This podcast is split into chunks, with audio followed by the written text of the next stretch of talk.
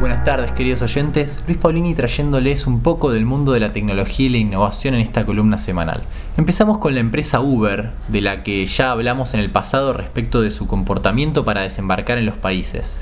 Esta vez salió una noticia de que la misma aceptó los cargos por esconder en 2016 una fuga de datos que expuso a 57 millones de pasajeros y conductores.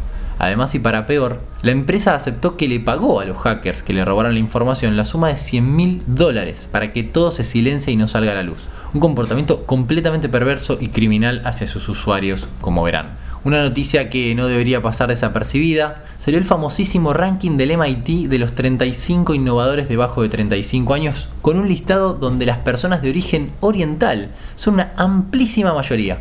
¿Esto es una coincidencia o el hecho de que Oriente haya apuntado todos los cañones ya hace años al desarrollo y la tecnología hizo que esto sea así? Un tema no menor. ¿Se acuerdan de la noticia de Netflix de la semana pasada? Bueno, escuchen este dato. Spotify tiene 188 millones de usuarios y aún así pierde dinero, así como lo están escuchando. Algo tan, pero tan masivo en cantidad de usuarios pierde dinero.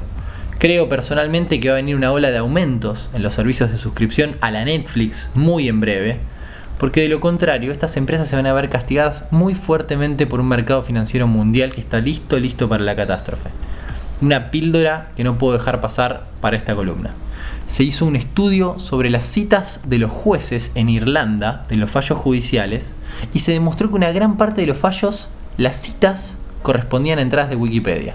Esto así como lo escuchan, es algo para agarrarse la cabeza debido a que, como se les enseña básicamente a los estudiantes universitarios, Wikipedia es un sitio web vivo que cambia de forma constante y que además cualquier persona puede cambiar o validar, ya que se fía de la inteligencia de las masas versus la validación por personas idóneas. Esto implica de que brevemente se podría dar vuelta fallo entero por este error judicial, así como también tirarle de las orejas a los jueces a los que se descubra haciendo esto antes que ir a los fallos originales en papel o en algún sistema. También es clave para entender que claramente la justicia, y no solo la argentina, tiene que ser digitalizada en su totalidad, ya que el atajo de ir a Wikipedia versus encontrar las cosas en papel o en el sistema propio es claramente el causante de estos horrores que, como ven, tienen impactos inmensos. Seguimos con la empresa Google. La misma finalmente echó al investigador quien dijo que el algoritmo de inteligencia artificial Lambda había tomado conciencia. Básicamente fundados en que hizo todo lo que hizo sin haber consultado con su empleador. En esta columna no tocamos los comentarios subsiguientes que se hicieron sobre las palabras de este investigador por parte de otros investigadores, pero lo que se comentó en el mundo académico es que fue una ilusión que tuvo el investigador que echaron sobre el sistema Lambda. Interesante punto para revisar en profundidad en algún momento sobre cómo estas personas evalúan a los algoritmos para entender si los mismos logran conciencia o no. Siguiendo y terminando con inteligencia artificial también, salió una nota en el MIT Technology Review, la famosísima revista del Instituto Tecnológico de Massachusetts, donde analizan un trabajo de Sony sobre inteligencias artificiales en videojuegos y comentan cómo lograron llegar a sistemas que directamente sobrepasan a los mejores jugadores de videojuegos de la Tierra. El desarrollo se centró en sistemas que primeramente juegan solos, y cuando pusieron a los mejores humanos a jugar contra estos sistemas, los humanos le ganaron por goleada, si se podría decir, ya que el algoritmo no estaba preparado para jugar con otros y cometía muchas faltas que eran penalizadas.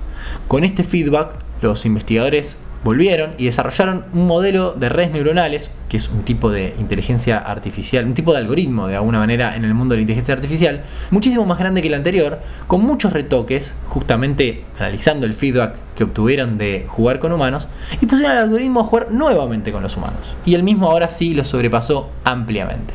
El desarrollo y la nota es interesante por el hecho de que aún nos demuestra la capacidad del cerebro humano de poder ajustar decisiones ultra complejas en cortos periodos de tiempo. Y algo mucho más interesante aún es el hecho de que vamos a poder dentro de poco competir en juegos virtuales con estos robots increíbles que nos van a superar muy fácilmente, obviamente, pero que nosotros también vamos a poder aprender de ellos y que claramente las decisiones que estos algoritmos toman van a poder ser de alguna manera eh, retroalimentados tanto en nosotros como en ellos.